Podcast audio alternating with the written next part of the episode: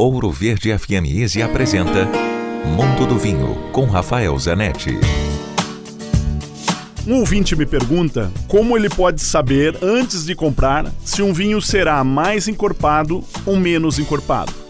Antes, importante lembrar duas coisas. Primeiro, que mais encorpado ou menos encorpado tem a ver com teor alcoólico.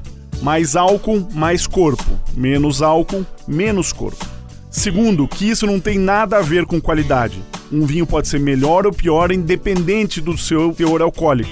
Uma dica é prestar atenção nas características principais das uvas. Entre as cinco uvas tintas mais consumidas no Brasil, uma escala de mais leve para mais encorpado seria com a Pinot Noir mais leve, depois a Merlot, depois a Malbec, depois a Cabernet Sauvignon e por último a Syrah como a mais encorpada delas. Claro que isso não é uma regra exata, mas em linhas gerais será um bom indicador. Dúvidas ou mais informações, pode escrever para mim, rafael com ph, arroba grupovino.com. Se beber, não dirija. Quer ouvir este e outros quadros exclusivos?